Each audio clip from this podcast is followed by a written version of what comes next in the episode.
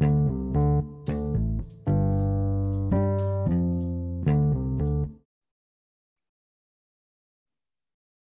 い、始めました。えっと、まあ、今回はですね、あの、えースカイランド今、えーインターンアソシエイトをしてもらっているゴーマンソンに、ソー君に来てもらってます。で、えーまあ、今日のテーマは、こう、海外、まあ、彼、あの、ちょっと後で自己紹介してもらおうと思うんですけど、海外大に行っていて、まあ、それでインターンをしてくれてるんですけど、その海外大生が、まあ、なんでこう、まあ、スカイランドにってこともそうだし、ベンチャーキャピタルっていう仕事に関わるっていうのって、これはなんかどういうふうにこう自分自身見えてるのかっていうのをちょっと聞きたいなっていうテーマで、えー、やりたいなというふうに思ってます。はい。そしたら、そうくん、あの、まあ、自己紹介をまず最初にしてもらってもいいですか？はい。えっ、と、スカイランドベンチャーズでアソシエイトさせていただいてます。えーゴーマン・ソーと申します。で、今、えっ、と、オランダのロッテルダムのエラスムス大学というところで経営学部に、えー在学しているんですけど、今、休学という感じで、えっ、と、結構コミットさせていただいてます。よろしくお願いします。年齢で言うと、二十歳。二十歳です。はい二。十歳ですよね。でそうすると、えっと、大学1年間は行って、えー休学をしているっていう感はい、じでしょそんな感じです。なるほど。で、これあの、で、高校はあの、以前にもそのポッドキャストとかに出てもらってる、あの、まあ、あの、たけるくんの一緒で、その同窓で、あの、アイザックっていう、あの、全寮制の軽井沢の高校で出ていると思うんですけれども、はいそこを経て、オランダの大学に進んでるじゃないですか。はいで、なんかまず、その、そのロッテルダムのうんエルエラスミス大学か。うんとか、その、じゃあ選んだ学部とか、なんかそういうのはまずなんでそのところにこう進学しようっていうふうになったっていうのをぜひ教えてもらえますか？はい。えっと、まあ、ビジネス、ビジネスを選んだ理由としては、もともと結構なんかスタートアップとか、アイザックに行った時から、スタートアップに結構興味があって、で、あとはこう、学問としては、IB っていう、あの高校時代に IB っていう国際バカロレアっていうコースを取ってたんですけど、そこで経済学を取ってたんですね。で、経済学部が結構面白いなっていうのを感じたので、それと結構似た、まあ、スタートアップと経済学を合わせたなんか経営学部的な。国際バカロレアってのはインターナショナルバカロレアってことなんですかねはい、そうです。これこれってななんかどういう概念なんですか？この、いや、IB の概念はそこまで 僕も 理解してはないですけどうん、なんかその、あのー例えばよく聞くのは、普通の日本の高校から海外大学行くのって結構難しいんですね。こう、アプリケーションだったりとか。やっぱ日本語で学んでいるので、例えばその大学によっては、行ってから、もともとのその、例えば4年間あるとしたら、それにプラス1年間、最初なんかこう、ファウンデーションコースみたいな感じで、こう、英語で授業することになれなきゃいけないだったりとか、うん。そういう、あのことをしなきゃいけないんですけど、IB の場合は、実際にそもそもその英語でやってて、しかも世界的に結構認められてるコース、まあ、IB とか、A- AP だったりとかっていうのが世界的にこう、あの世界世界的なコースとして認められているものなので、結構入りやすい、あの名門校とかに入りやすかったり、あとはその先ほど言った1年間のファウンデーションコースがないみたいなところがいい点かなって思います。はい。うんで、あの進路のことに戻ると、えっと、そこで僕、父親がアイルランド人なのでうん、ヨーロッパに、まあ、割と興味があって元から。で、兄もイギリスの大学行ってるので、まあ、なんかイギリスっていうのを見てて、で、そこでなんか兄から結構勧められたのが、イギリスも面白いけど、ヨーロッパの本土の方も結構面白そうだよと、友達が言ってて面白そうっていうので、そっちも見始めたんですけど、やっぱこう、ヨーロッパの中で、あの、英語で取れるコースっていうのは結構少ないんですね。やっぱり日本と似てて。なので、それで調べていく上で、オランダが結構、国として英語が、英語を話せる人が多いっていうのを聞いて、で調べていったら95%以上が英語を普通にネイティブレベルで話せる。はいで、えっ、とで、しかもその英語圏の大学、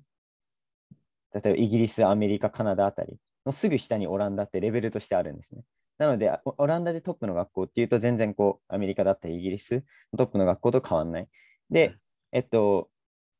学費が国際性、国際インターナショナルスチューデンツでも日本、えっと、日本の大学とあまり変わんないぐらいの学費。なので、まあ、親にもあまり迷惑かけないってことで、オランダを選んだっていう感じですね。はい。その、あれですか、ヨーロッパの、まあ、EU の各国っていうのは、その結構英語が公用、まあ、英語みんな喋る人多いと思うんですけど、授業とかがこうあの公用語、英語みたいになってる国ばかりでも必ずしもないっていうのがさっきの話ですかね。あ、そうです。あの、うんなんか、例えば僕、ドイツも結構見てたんですよ。あの、うんなんですけど、ドイツ調べても、なんか、英語と、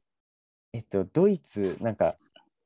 ドイツのあるレベルを超えなきゃいけないみたいな。うん半分ぐらいはドイツ語で授業を受けなきゃいけないみたいなのがあって、それはもう無理だなって思って、完全英語の、あの、オランダの方に行きました。そういう意味では、そのオランダってのはその、まあ、ヨーロッパの中でもだし、まあ、もしかしたらアジア圏の人たちからしても、英語で勉強したい人にとっては、まあ、一つ門戸が開かれてる、まあ、国だったりあ、っていうふうに。なってたってことなんですね。そう思います。なるほど。で、ロッテルダムって、えーあれですよね、あのまあ、コロナ禍だったけど、その1年目はロッテルダムに行って、実際、まあ、授業を受けてっていうふうにしたんですよね。はい、あの、いや、クラス自体は全部オンラインだったんですけど実際行って、まあ、なんかその友達に出会ったりとかして、でもうん途中で一応帰ってきました。1年丸々いたわけじゃなくて、途中で帰ってきました、一応。うんはい。これは、ちなみにその、まあ、このね、コロナ禍にこう、多分大学進学したっていうのは、ちょっとどっちか特殊ケースだと思うんですが、はい。その友達はなんか、クラスメイトもそのロッテルダムに住んでるなら会おうみたいな、そういうのが割とナチュラルに、それズームでミーティング、なんか、かいこう授業があっても、そういうこう接点ができて、友達ができたって感じですか？あもうなんか、僕行ったの2020年の、えー、と9月、8月の終わりぐらいだったんですけど、もうあっちだとバリバリマスクもみんな外してパーティーとかしてたので、なんかオリエンテーションウィークみたいな感じで結構もうなんかいろんなイベントが開かれて、公式のやつは結構なんか規制されてたんですけど、なんか集まってる人たちで、あ集まる場所とかがあったので、そこでなんかみんな集まったりとか、基本オランダ人とドイツ人が多いので、なんかもういるんですよね、そこに。あのロッテルダムに結構いる人が多くて。そんな感じで友達になりました。ちなみにあの、オランダ人の中でこうなんか陽気な人が多いとか、まあ、日本人との対比みたいなものがもしあったら、ああどん、な人が多いとかそういうのってあります？そうですね。もうなんか、白人の中のは白人みたいな人たちばっかりで、まあ、何どういうことかっていうと、もう、めちゃめちゃ体がでかいっていうのと、あとなんかこう、あ特徴としては、うーん、結構なんか中身はすごい優しい人たちが多いかなって思います。あとは、こう、まあ、パー、めちゃめちゃパーティーはするっていう、結構ヨーロッパ、まあ、ドイツ人とかそうなんですけど、めちゃめちゃ飲んで、めちゃめちゃパーティーするんですけど、次の日きっちり朝から授業にいるっていう感じでした。なので、そこのなんかこう、オンオフのスイッチがすごい、あの、しっかりしてる方々なんだなっていうのを思いました。なるほどね。で、今はあれなんですか、2020年5月だと、もう、あの、オンライン授業は解禁、解禁リアル授業になってるのか、まあ今でも結構そういうオンライン授業が中心とかは、それはどんな感じなんですか？あ、なんか、僕もし詳しくは、今休学中なので分かんないですけど、おそらくなんか聞いた感じだと半々ぐらいですかね。なんか一応、はい。なんか割と、あの中には教授とかも結構なんかオンラインの方が良かった人とかもおそらくいて、なのでなんかオンライン、別に出席取らずにオンラインで完結っていうコースもあるっぽいですね。で、まあ、ちょっとさらに戻るんですけど、その、たけるくんには結構アイザック深掘りしさせてもらったんですけど、はい。なんか、その進路を選ぶにあたってだったりとか、まあ、環境としてのそのアイザックっていうところで、なんか、そうくんから見たときの、こう、まあ、何かそう良かったことでもあるとか、印象的なエピソードとかもしあったら、それで教えてもらえますか？そうですね。まず、なんか結論から言うと、僕としては多分アイザックは人生の中で一番楽しかった時になるんだろうなっていうのは一つあって、うんまあ、出会った人っていうのが一番多分大きいうんですね。なんかその、もう行った時から全く違う国に行った気分で、僕あの、地元に戻って、高校時代にこう、地元に戻った時に、なんかその、勝手に、あの、日本、地元を日本で、アイザックを海外っていう感じの認識で自分の中で言っちゃって、話してる時に、なんかその、日本に帰ってきたとか、そんな感じのこと間違えて言っちゃう時もあったりとか、そこまで海外なんだけど、帰国したような気持ちになってそうなんです。本当にそんな感じでした。で、あとはなんか、まあなんかアイザック、本当になんだろうな、出会う人、まあ一つあるのはやっぱ高校生って寮っていうのがまず大きいなと思って、こう24時間常にあの友達の周りにいるっていう世界が高校生の時にあるって考えると、もう最高じゃないですか。うん僕としてはもう、あの、こう、授業行って、で、その後そのまま友達と遊んで、で、そのまま一緒に勉強して、で、夜まで一緒にはしゃぐ。で、そのままなんか一緒にテスト勉強を徹夜でやるとか、そなんかそういう生活だったんで、あの、それ自体がそもそもめちゃめちゃ楽しかったっていうのと、あとは先生たちも、あの、僕たちのことをできるだけ理解してくれる人が、えっと、方々が多くて、例えば何かもこう間違ったことをしちゃっても、なんか一緒に相談に乗ってくるような感じではあったり、あと、まあ、たけるくんも言ってたんですけど、なんかルールを、ルールがおかしいなと思ったら、それを自分たちでこう話し合って、で、変えることもできるっていうのがあったんですね。なので、そういう意味では、こう、あのーなんだろう、先生たちがこう上にいて、僕たちが下みたいな感じが、割とこう、日本の学校と比べて少なかったのかなと思うので、それが結構魅力的だと思います。なるほど。で、あの、今の、まあ、スカイランドに至るまでで言うと、休学をしたのが2011年9月ぐらいからです2000かいや、2021年のうん4 4月に終わっ一応こう学期が終わってたので。そのあたりかこかららは決まっあの休学することを決めてました。なるほどね。で、その、まあ、もうすぐ1年ぐらいの間で、スカイランドに多分2ヶ月ぐらいは、あの、いる感じだと思うんですけど、なんかその間は、こう、まあ、あの、なんで、じゃあ、あの、多分スタートアップに変わりがあったかなとは思うんですが、はいその、なんで休学をしたとか、その休学をして、その、最低限やりたかったこととか、その、や、その僕らの前にやってたこととか、どんな感じだったんですはい。えっと、まず休学した理由で言うと、あの、勉強に対するモチベーションが結構自分の中で下がっていて、で、まあ、おそらくその理由としては、こう、僕、もともとアイザック入る前は、あの、普通の県立の学校に行こうと思ってて、なので結構こう、がっつり受験勉強して、で、そのままアイザック入って、アイザックでも、まあ、なんとなくこう、えっと、緩い生活はしてたんですけど、IB っていうものがそもそも結構時間取られるんですね。うんなので、結構夜中まで勉強してっていう生活をしてたので、で、そのままこうあ大学行くっていう、なんかこう、休憩がなくて常に勉強してた感じがあったので、それで自分の中で多分疲れっていうのが出て、で、なんかモチベーションが超低いのに、勉強続けても何もこう自分の中で学べないなと思ったので、まあなんかスタートアップとかに興味あるんだったら、なんか実際インターンしてみようとか、うんうんそういう気持ちになって、で、あの、まず夏の間に、ファウンダーズっていう会社のノーコード、ノーコードのこうエンジンを開発しているところに、で、インターンして、で、その後、一旦、あの、それを、その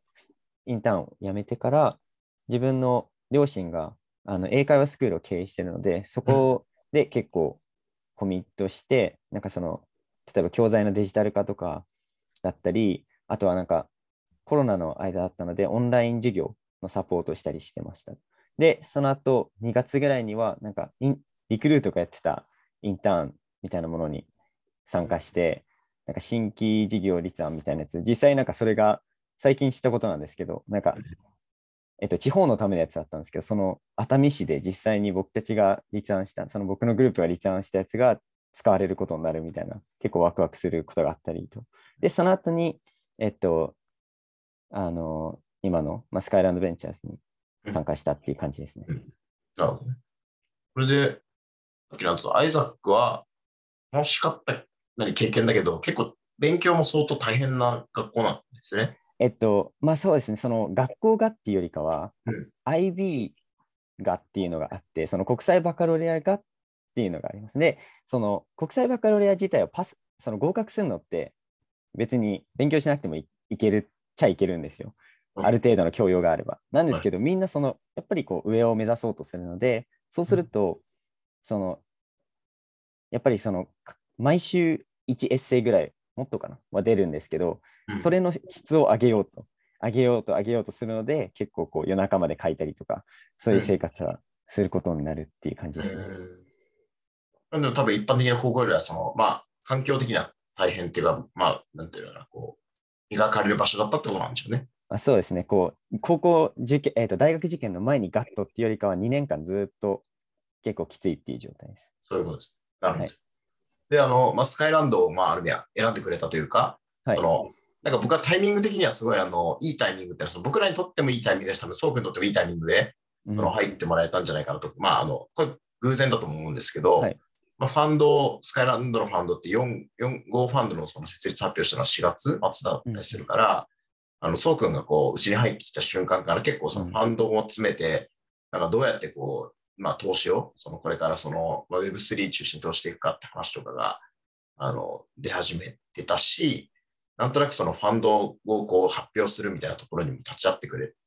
たことは、多分なんかポジティブなことだったように思うんだけれども、まあその、まあそれは結果論だと思うんだけど、なんでその VC に、あの、じゃあインターンとかうちにスカイランドにっていうふうになんかなったかって、その時の気持ちとか考えてありますか？そうですね、なんか、うーんと、その、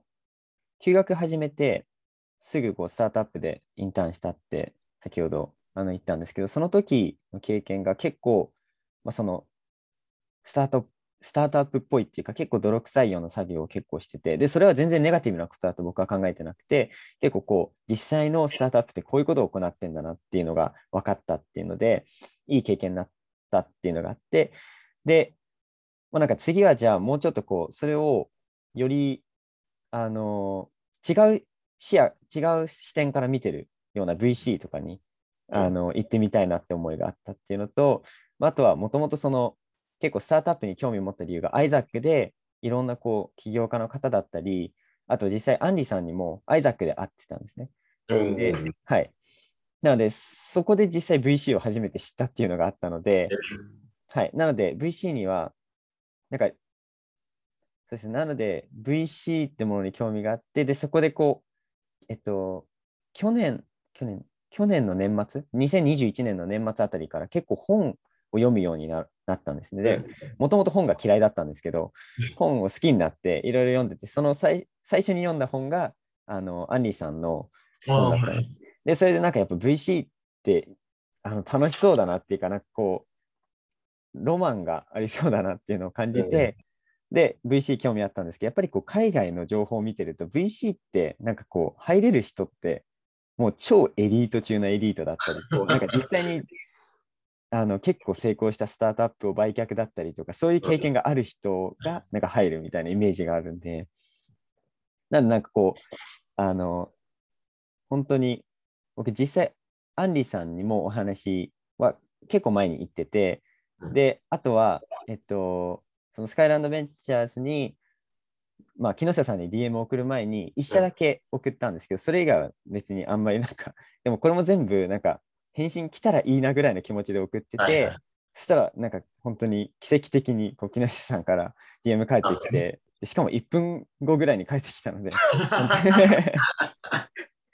なので、あのそうですね、そういう経緯で僕はこうスカイランドで働くことになったんですなんかあれですよね、その、多分今の話で、あの、VC って、その、なんか、いわゆるインターンとか、新卒とか、まあ、中途とかも、採用してるのかしてないのか分かんない会社がまず多わかん分、まずめちゃくちゃ多いから、うん。その、なんかこう、こう、運営をしてる僕ら側からすると、まあ、ある意味常に自分の会社が自分の投資先が採用募集をしてるんで、なんかウェルカムなんだけど、はいなんか少なくとも対外的にそのめちゃくちゃオープンな、あの採用に対してオープンな姿勢を出してるところって多分ないですよね。だから分かんないですよね。そうですね。うんうん、なんかそこまで人数を必要としてはないじゃないですか、他のこうスタートアップとかと比べて。なので、もしかしたらそういうイメージも。はい。なるほどね。はい。で、で一あと、これ僕これ最近気づいたんですけど、多分日本って、あのある意味 VC で働くハードルとか、うんあの、まあ、これあの、い夜、社員とかフルタイムっていう、どちらかというと意味なんですけど、その、世界で一番 VC っていう仕事に就職するのが、ある意味こう、楽なし、楽な国なんじゃないかっていう仮説を持ったんですよ、最近。うんこれなんか不そうかも思議な、不思議な表現なんですけど、はい。なんかやっぱアメリカの、まあ、例えばアンドリーセンのセコイアじゃなくても、うん。そのまあ、かなりこう VC オタクじゃないとし知らないような VC の社名のところでも、あのじゃあなんか、投資銀行3年、5年、10年の経験があって、なんかこう事業計画とか書けるとか、なんかリサーチがめちゃくちゃできるとかじゃないと、ほとんど入れないと思っていて、そうですね。うん、で、それがなんかその、例えばヨーロッパとか、あの、東南アジアとかね、アフリカとかちょっとまた、あの、すごいその進行、まだまだ進行国とか、そういう感じだから少し違うと思うんですけど、あの多分日本が、なんかこう、国としては成熟しているけれども、VC っていうのは、その、比較的門戸が開かれてるっていう国でいくと、あの、なんかそういう環境があると思ったんですよね。だから、うん。その、まあ、ここのちょっと聞きたいのは、その海外大の人からすると VC でインターンするっていうのは、なんか選択肢に多分なんか割と入るっていう感じなんですか？そのスタートアップで働くか VC で働くかみたいなのっていうの中に VC ってやっぱ一個あるっていう人はいるっていうふうな感じですか？そうですね。一概にはなんか言えないですけど、僕がなんか聞くようなメディアだったり、こうポッドキャストとかうんだと結構、まあ、VC ともうスタートアップも同じくらいこうかっこよく描かれてるイメージがあるので、そういう意味では結構憧れて入りたいと思うような場所ではあると思いますね。その中、はい。あの、まあ、やっぱりこうスタートアップに興味あっても、結構高学歴っていうか、その結構勉強頑張ってっていう人だとうん、なんかそのスタートアップにしなんか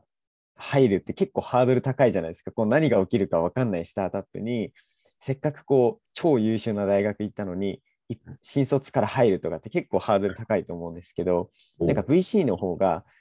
どちらかというとステーブルっていうか安定するような仕事なのかなとか思うと思うので、なんかそのスタートアップに関わりながらもなんか少しはこう親を安心できるような職っていうとスタートアップなのかもしれないですね。なんか僕は結構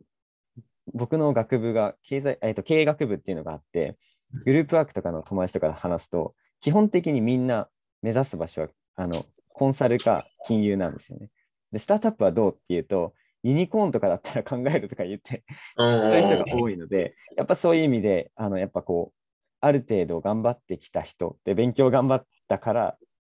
やっぱ最初はそういうなんか、よく言われる、こう、エリートと言われるような道を進みたくなるっていうのが多いと思まあ、でもそれはどこの国行っても、えコンサル投資銀行とかに、うん。まずはまあ、行って修行しようみたいのが、まあ、今だと本当に2022年のこの時点で言うと、もう普通っちゃ普通というか、う。まあそうですねっ。ていう感じですよね。で、その中でそのスタートアップで働く、なんかその、まあ、友達がやっているとか、それが普通な人は、一部いるんだけど、あの、まあ、早稲田日本だと早稲田の慶応とか、うんそういう大学のその、割と、なんか、ね、やや偏差値の高めな学部とかだったら、みんな、まず一回そういうところとか、変なんか、まあそうです。レベルの高いゼミにいる人は、まあ、一回投資銀行とかコンサルとか受けるよねみたいなのって普通だと思うんですよ、スタートアップ以上に。っうん。ていう、なんかそれは一緒だと思うんですね。まあ確かにそうですね。でもなんか聞く、結構聞くっていうか僕が読んだものの中では、なんか最近だとやっぱアメリカとかだと優秀な大学から VC に行く人たちも増えてきたっていうのはなんか聞きますよね。まあスタートアップに行く人も増えたっていうのもありますし、そその超ビッグなスタートアップですけど、にスタンフォードからとか行く人が増えているっていうのは聞きましたので、確かに日本以上にこう VC はやっぱりこう海外大戦にはもしかしたらこう、あの注目されているんじゃないかなと思います。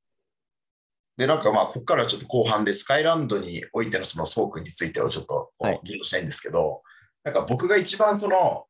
あの、なんて言うんだろうな、ソー君にこう、やってもらったある意味、こう、アウトプットの中で、まあ、あの、いろいろあるんですけど、なんか、非常にその、ここを引っ張ってくれたなって意識が強いのが、あの、4月の28日にその、僕らスカイランドファンド4号のファンドを作ったっていうリリースを出したりしたわけなんですけれども、その、まあ、そのプレスリリースを、なんか英語でも出そうっていう話が出たときに、その、まあ、英語で、あの、プレスリリースをまず書いて、で、あの、まあ、そうくんの場合、まあ、いわゆる、まあ、ほほぼっていうか、まあ、ネイティブレベルの英語力だと思うんで、で、あと、海外の VC のなんかプレスリリースを結構よく読んでたりするから、なんかそういうトーンでこう、リリースを書いてくれて、それも発信してっていう、なんかそういうのをやってもらったのって結構その、なんか、なんか僕が指示したっていうよりは、ちょっとなんかやや自発的にそういうのをやってくれたりもしたのは、結構、あの、まあ、良かったことだなと思ってるし、その、それをきっかけに、なんか僕ら今、あの、メンバーに中国人とかも入ってきてるから、もう今後はそのクリプトとか Web3 の VC をやっていくっていう上では、日中 A 全部で、まあ、リリースを打っていく日本系の Web3 ファンド、VC 多分ないから、あと、まあ、全部打っていくってのって結構大変じゃないですか。そうですね。だからこれってその、こう、なんか1年とか場合によっては3年積み上げたら、かなりその、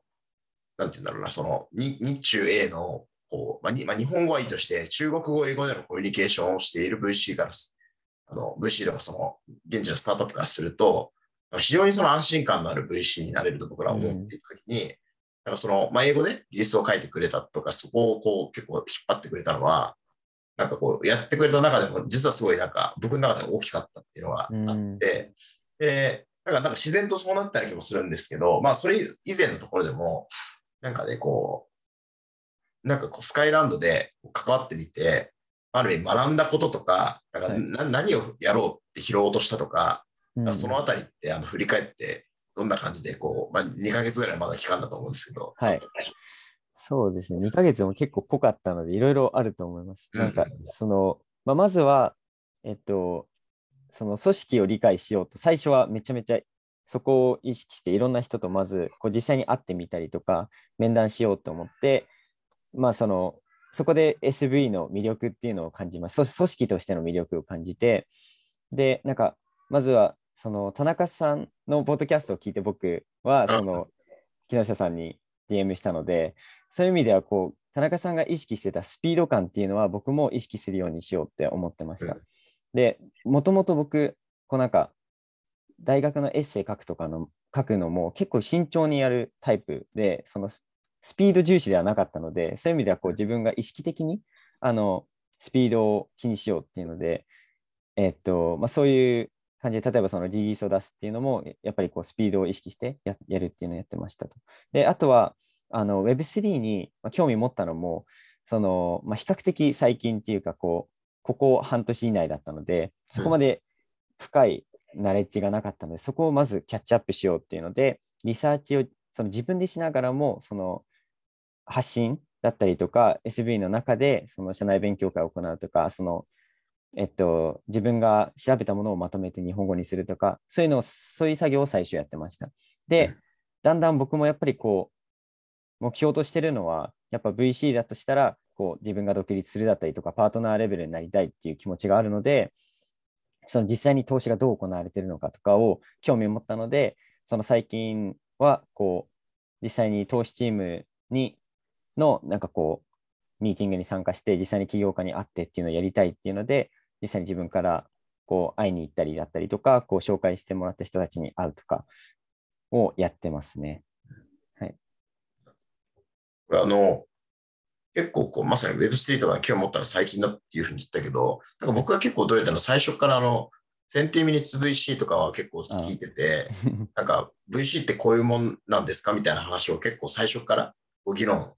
してて、なんかこの姿勢がややこうままずその受け身じゃなかったから、なんかすごいその前のめりにそのスカイランドっていうものとそのあの別にあのアウトプットは最初からね、そのなんか100出てたっていうことではないかもしれないんだけど、なんかもっとこういうふうにした方がいいんじゃないですかみたいなのがなんか自然とこう議論できたところがあって、なんかそれを僕すごいそのそうくんと仕事しやすいなと思ったところがあったりするんですけど、うん、なんかこの、まあ、例えば20 minutes VC とかってなんかいつから聞いてるでもいいし、なんかこれってなんかあの、まあ、有名だと思うんですけど、はい、こういう人のコンテンツを聞いてこんなこと思ったとか、なんかそういうのがあったらぜひ教えてもらえますか？そうですね、もう20 minutes VC においては僕が多分バイアスめっちゃかかってるんですけども、大好きで、あの、なんかその、いつ聞き始めたかっていうのは、いつ去年。あれは基本、v、VC の人が VC を呼んで話すみたいなことでよかったあ両方です。VC が VC、または、えっと、ファウンダー。ファウンダーそのでもともとはそのどう始まったかっていうと、そのハリーっていうのがそのホストなんですけど、そのポッドキャストの。で彼は15歳ぐらいの時に実際になんかその始めたんですよ、ポッドキャスト。で、なんかメールを送りまくって、こう VC の方だったりとか、スタートアップの方にえっと、インタビューさせてくださいみたいな。で、それがだんだん大きくなって、今ではそのポッドキャストだけじゃなくて、実際に自分たちの VC を持ってるっていう感じなんですけど、まあ、それで僕が聞き始めたのが1年前ぐらいで、もうなんか僕、ポッドキャストの魅力を感じたのは、それのちょっとまあ1年半前ぐらいだったんですけど、なんかその自分が何かしながらインプットできるっていいなっていうのを思ったのが一つと、あとその本僕が嫌いだったので、聞き聞きながらインプットできるのが本当に僕の中では最高で。はい。で、もね、あの、ここ1年全然本読んでなくてああんまり読めてなくて、あの、YouTube、ポッドキャストのその音声メディアからインプットが中止になってますね。そうですよね一。緒ですね。やっぱなんか僕の場合は、あの、そういうなんか目まぐるしく仕事してるから、うん。どうしても時間取れないみたいなそうであって、でも多分そういう人多いと思うんですよ、今。うんその大学生であろうが、社会人だろうが、そうですね。ところでだから、僕らはポッドキャストをやる意味も、その、そういう人も多い時の、ま。あ、接点になってほしいから、あの、そうやってるってあるんですけどね。はい。うん。で、あの、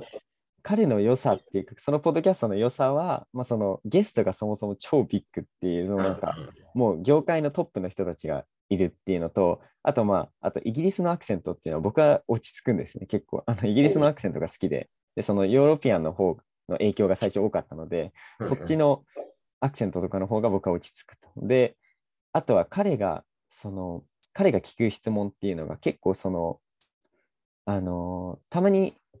全然こう、一歩踏み込んだ質問とかもするので、その深いところまで理解できるっていうのと、あとは逆にこう、リスナーが、あのみんな理解してるっていうのを、あの仮定しないので、結構こう、バカなっていうか、こう、レベル低いような質問もしてくれるっていうので、あ僕からしたら結構入りやすかったなるほどね。これは知ってるよねみたいな業界用語でバーって話しなくて、結構普通のこう、ジェネラルにこう、話をこう、説明したり質問してくそういうれるようなのも混ぜてくれるので、うん最初入りやすかったです。はい。なるほどね。そうかそうか。特になんかこう、この、まあ、なんか何人か挙げるとしたら、この会話は神会だったとか、なんかそういうのありますか？あー、えっと、まあ、Web3 で言うなら、僕が最近シェアした、あの、エレクトリックキャピタルのやつは、結構その、今、多分、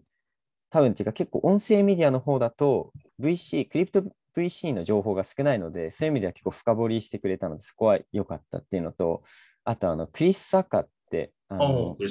はい、彼が話してるポッドキャストとかはめちゃめちゃ面白かったですね。彼がこう、今、投資する、なんかこう、フュージョンの、なんかその、本当にこう、まあ、彼の場合はこう、環境を守るための、クライメットチェンジとかのためのファンドを立ち上げてて、で、それの話とか結構面白いなって思ったりとか、うん。あと、他に面白かったらもう、もう何、多分100何十も見てる、聞いてるので、パッとは思い出せないんですけど。うん、いや、ファウンダーとか、あ、あれ、えっと、デリバルーとか、アデリバル会社ですかね。はい、のイギリスでのあの、まあ、ウウーバーイーツみたいなやつをやはいってて、そこのファウンダーの話とかも、なんか本当にそんな泥臭いことから始めたんですねっていうのが面白かったりとか。もともと金融系にいたんですけど、そこでなんかその、アメリカのなんか銀行にいて、そこからイギリス行った時に、なんかイギリスでは、そのデリバリーが全然ないじゃんっつって、なんかその、せ金融だからやっぱりこう夜中まで働いてるのに、3食があの近くのスーパーみたいな感じで、それが最悪っつって、じゃあデリバリーサービス作るっつって、自分金、金融系のその銀行を辞めて、で、なんか自分からこう、最初は自分でデリバリーしてみたいなことをしてて、なんかそういう、なんかその泥臭いスタートって、やっぱりこう、夢があるっていうか、こう、かっこいいなって思いました。結構じゃあ、そういう創業ストーリーのリアルなものとかも扱っている。はい、あ、そういうのがメインですね。いいんですよね。で僕あの、驚いたっていうか、今なんか今日時点、2025月時点だと、なんか Electric Capital ってなんかいろんな人がこう日本人でもメンションするようになって、はい。だから1000億円ぐらいのそのファンド、クリプトファンドをやって、でもその前は多分、エクイティの V 社やってなかった人なんですよね、この人。そうです。もともと、あの、まあ、ファウンダーで、で、それが、あの、2回目の事業を Facebook に売却して、Facebook にいて、そこからクリプト興味持って、エンジェルしてたら、人から、なんか、や、一あなんか、お金預けてもいいみたいに言われて、一つ目のクリプトファンドが出来上がったっていう感じですね。で、その後、二つ目が、あの、1ビリオンファンドになってます。この、こうエレクトリックキャピタル結構こう、まあだからある意味、ニューカマー、VC 業界的に言うと、まあクリプトの中でもだし、VC 的にも、ニューカマーで結構上り詰めてるファンドっていう印象が僕あって、そうですねなん。かこれをあのもうちょっとその補足して、このこういう創業ストーリーで彼はやってるとか、こういう戦略とか、こういう考え方でアンドロメダをしてるっていうのがあんまり日本語でこう語られてないと思うので、ねなんかせっかくなんでこれについて、はい。えっあの今、と、言えることで構わないんですけど、教えてもらえますえっと、まあ、その大きな違いとして、彼が言うのは、うんその、えっと、ソフトウェアが今後いろんなものを食っていくと。もうなんかその、どんどんいろんなマーケットに侵食していく。で、そのクリプトとかソフトウェアっていうのは、絶対に最終的には VC にも来ると。で、そんな中で VC っていうのは従来のその今までの形ではダメだよねっていうのを言ってて、そんなんだと、その、なんか共存することは可能だけどうん、なんかその、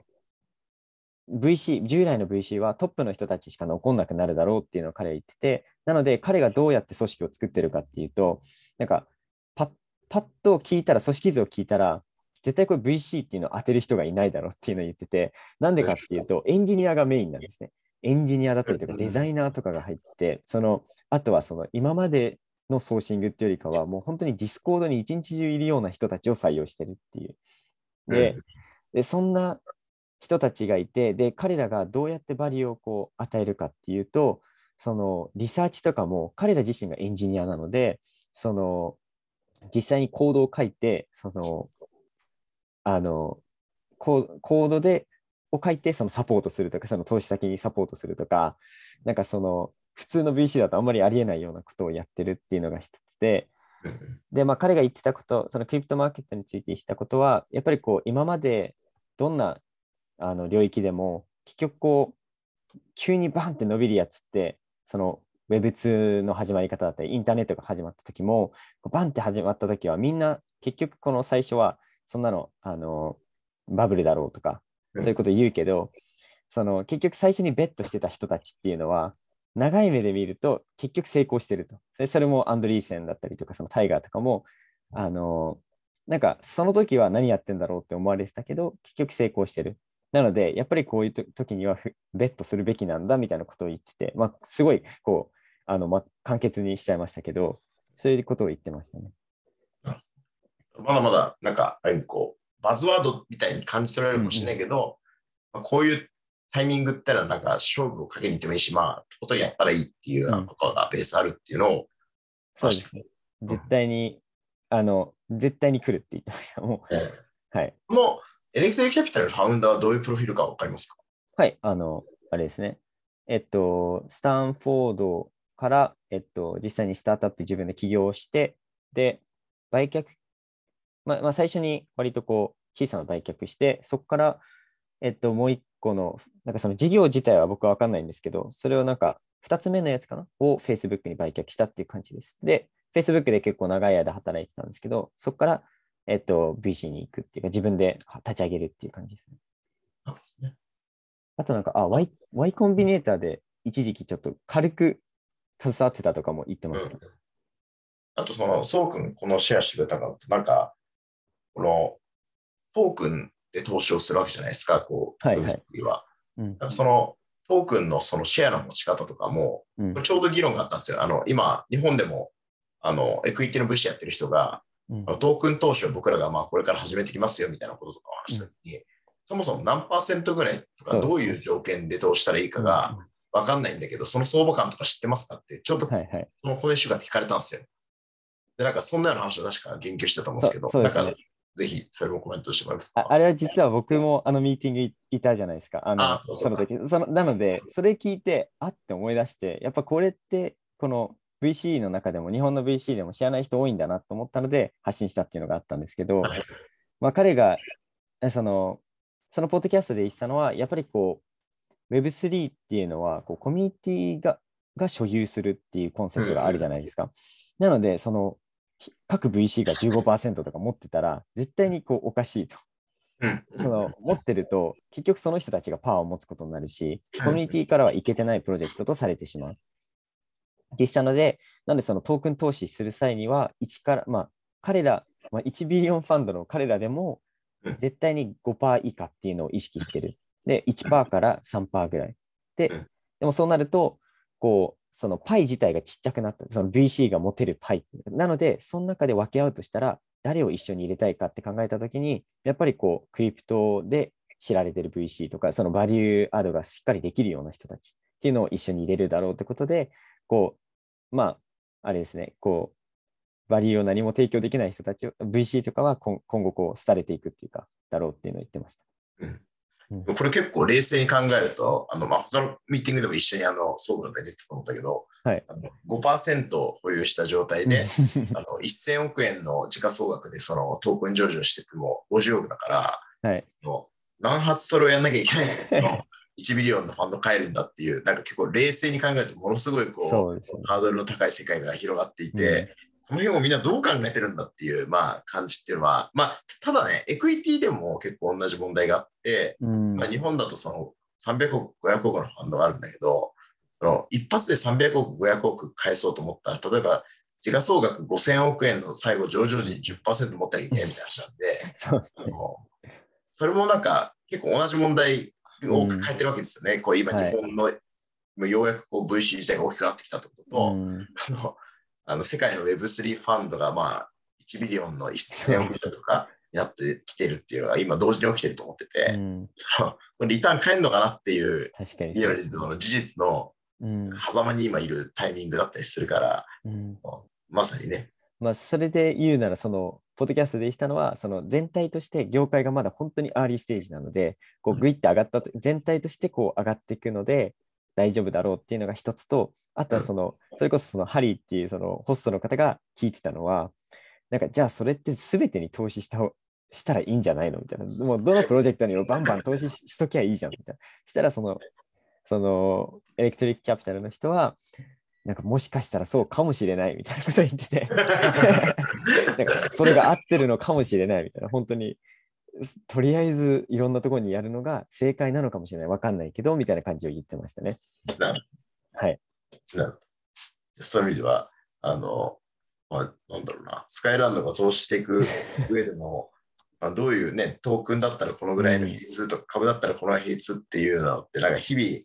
なんか僕らもね、同じや投資の仕方だけでと、なんかこう、勝っていけるのかとか、ある意味メンバーを今増え増やしていってますけど、まあ、エンジニアはそれこそまだいないかな。そうですね。だけど、うん。あの、なんかね、実はそういう、その、こういうフォーメーションの会社が、会社 VC があるからって言われたから、まあでも、一人エンジニアのバックグラウンド持った人間、うんそうですね。あのあまあ、ジェームズはエンジニア、コード少し書けるっていうのと、明確にあの、プロダクト作ってた、なんか、より起業家出身者も実は、まあ僕らは、あの、うちで働かないかって実は言ってるんですけど、うんうんそのまあこう、こういうその、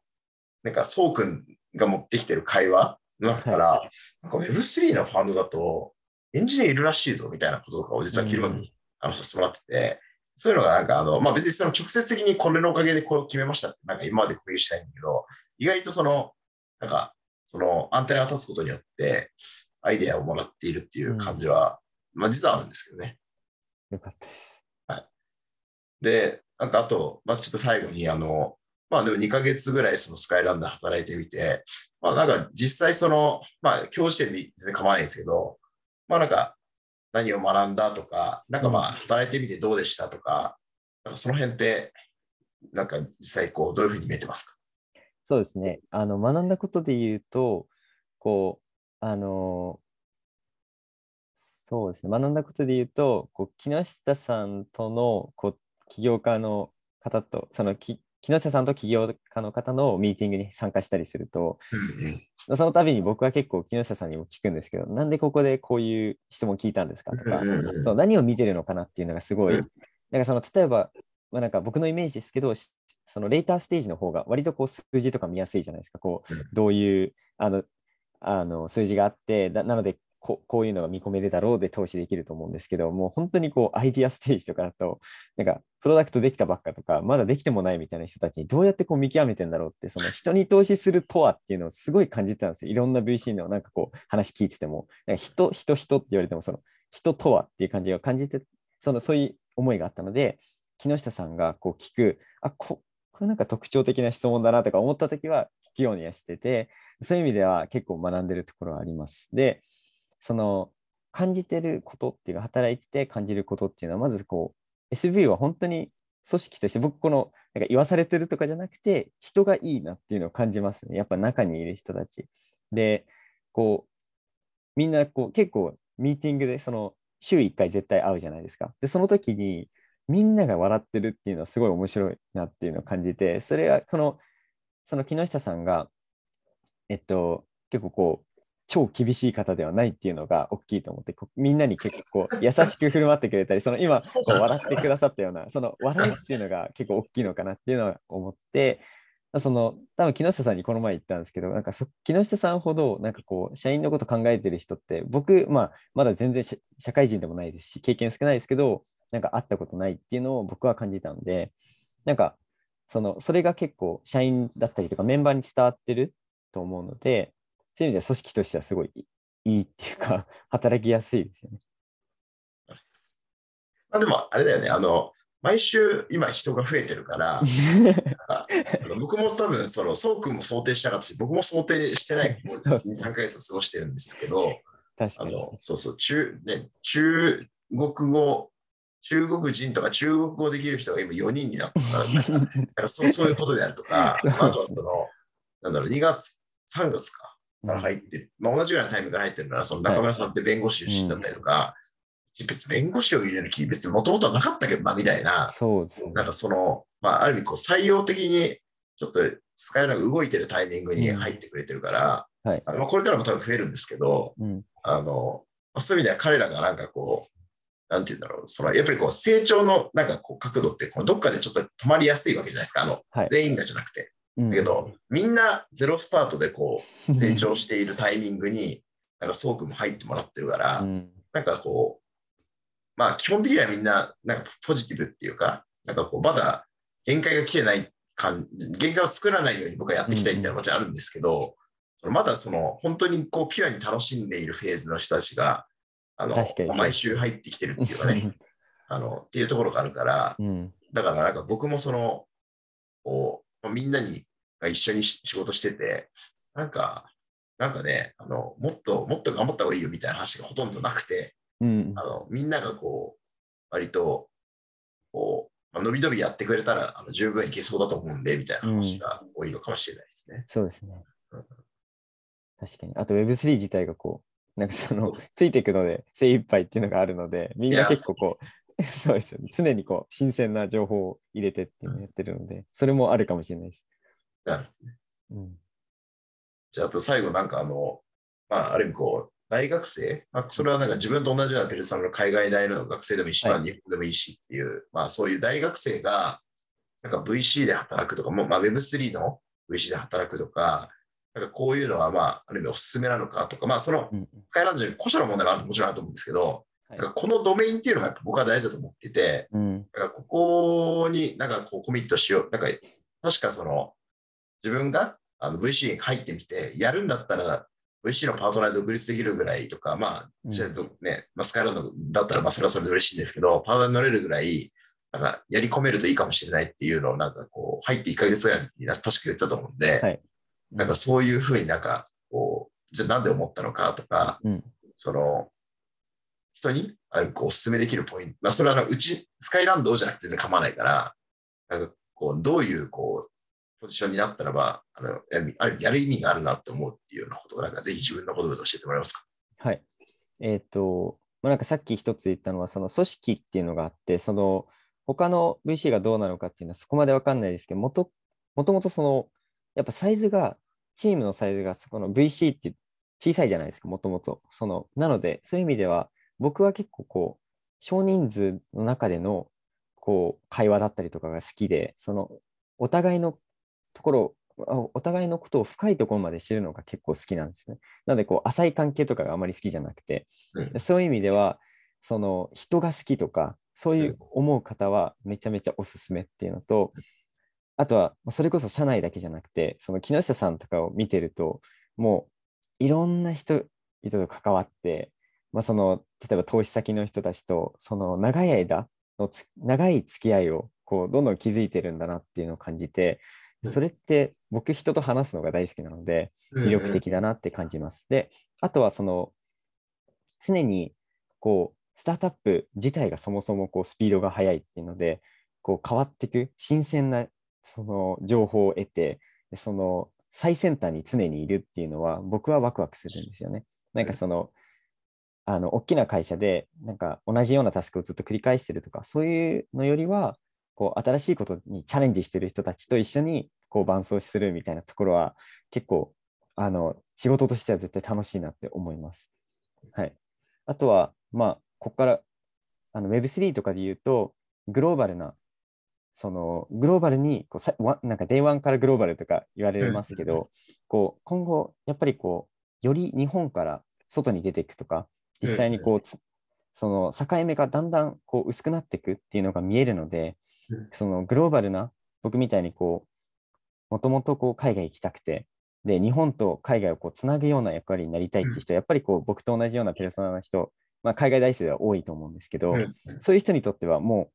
超チャンスだと思ってて、まあ、その木下さんも言いますけど英語を話せる英語と日本語、まあ、それにプラス中国語なんかだともう超有利な世界ではあって、その情報を常にこう、英語の情報を得られるっていうのは大きいっ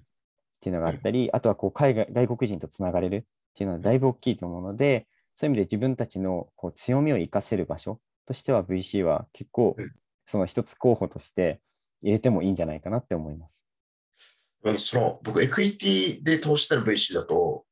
海外のなんか、まあ、VC ってのはそのなんか情報交換してみたいとかって言って言われたりとか、なんかまあ、まあ、なあと共同としてとかなくはないんだけど、うん、あんまりこう、グローバルにつながってる感じがなかったんですよね。うん、その比較感は多分完全にはその認識が一致したわけじゃないと思うんだけど、はい、なんかその、僕 Web3 の VC をやってるっていうと、もうなんか、まあ、海外のプロジェクトとかでも全然気軽にコミュニケーションしたり、うん、どうなってんだっていうのを、そのなんかこう、普通にこう会話が発生するような感覚が、ね、ありますよね。確かに。トークンから見ても。うん。なんかその、ジェームスさんとかと話してても、やっぱりこう、日本って割とこう、Web3 が謎、日本の Web3 ってこうなんか謎に包まれてるんですよね、多分、外から見ると。なので、知りたいと、そのそっち、その日本の Web3 で最先端走ってる人たちのことは聞きたくなると思いますね。あっちの視点から考えると。うん、だから僕も Web3 の無視になった瞬間ななってこ、まあ、なったっていうのはちょっとまだね、自分たち、昨日今日な感じなんで、あれなんですけど、やっぱり Web3 クリプトに投しますっていう宣言をやっぱした瞬間から、うん、あの、なんかすごいその、グローバル性を感じるように自分自身がなってきているし、まあ、今のメンバーが、あのまあ、大学生インターンみんな英語で言ってるレベルとかじゃないといけないともあって、うん、なんかすごいその、うん、本当グローバルにつながっていく感覚を得ているっていうのは、まあ、本当正直にあって、はい、だから、なんかね、そういう、こう、環境を仕事の場所にしたい人にとっては、うん、本当選択肢に入るといいなっていうそうですね、う。ん、思う。僕もなんかね、自分で言ってるとあれだけど、でも、本当にナチュラルにそういうふうに思うように、僕も VC 十何年やってるんで、うん、あの今までと全然違うものに触れ合ってるっていう感じでもあるし、うん、そのこれだけなんかグローバルにそのトップレトップレベル、まあ、いろんな、例えばなんか、まあ、今、別に直接コミュニケーションしてるわけだけど、じゃあ別にバイナンスとか、じゃあ FTX とかそういうところの、まあ、中の人とかと、なんかこういうことってできませんかとかっていうのが、まあ、別にその話さえ用意すれば、なんかすぐに下げられる感覚がある。うん、でも一方で、なんか Facebook の投資担当に会いたいんだけどって言ったら、なんかこう、何人人をつないでいかないと、こう会えないんだっていう感じのイメージがやっぱあったんだけれども、うん、だからその辺がすごい劇的にその人と人のつながりやすさとか、ね、あの、なんていうんだろうね、その、チャンスみたいなものを感じる度合いっていうのは、なんか、かなり違うものに捉えられます、ね。うん、確かに、その、やっぱこう、一歩、こう、外側から見てみると、やっぱりこう、僕の友達だったりとか、同世代の人で、クリプトのこと知らない人が割とほとんどって思うと、そうそう考えると、割と本当に先端にいるんだなって思うので、そういう意味では、こう、母数がそもそも少ないからつくれつながりやすいとか、そういうのはあると思いますね。なるほど。はい、ということで、あのまあ、今回はあのゲストに、えー、コモンソープに来てもらいましたが、あのまあ、僕らあの、まあ、いろいろインターンからアソシエイトになってもらってっていう形であるとか、あのまあ、あんまり別にインターンだからっていうよりはね、今、あのソープの場合は休学して関わってもらってるから、あの社員と全然こう、ある意味こう、コミットメントで言うとほぼ変わらないような状態で、の関わってもらっているんで、まあ、そういう人たちがあのに支えられて今やっているわけですけども、まあ、これからも、あの、まあ、そういう人ともまた新しく働いていきたいっていうのもありますし、まあ、そうくんとも、まあ、長いこと一緒に仕事できたらいいなというふうに思っているので、なんかよろしくお願いします。お願いします。はい。それでは、えー今回はこれで終わりにしたいと思います。ありがとうございました。ありがとうございました。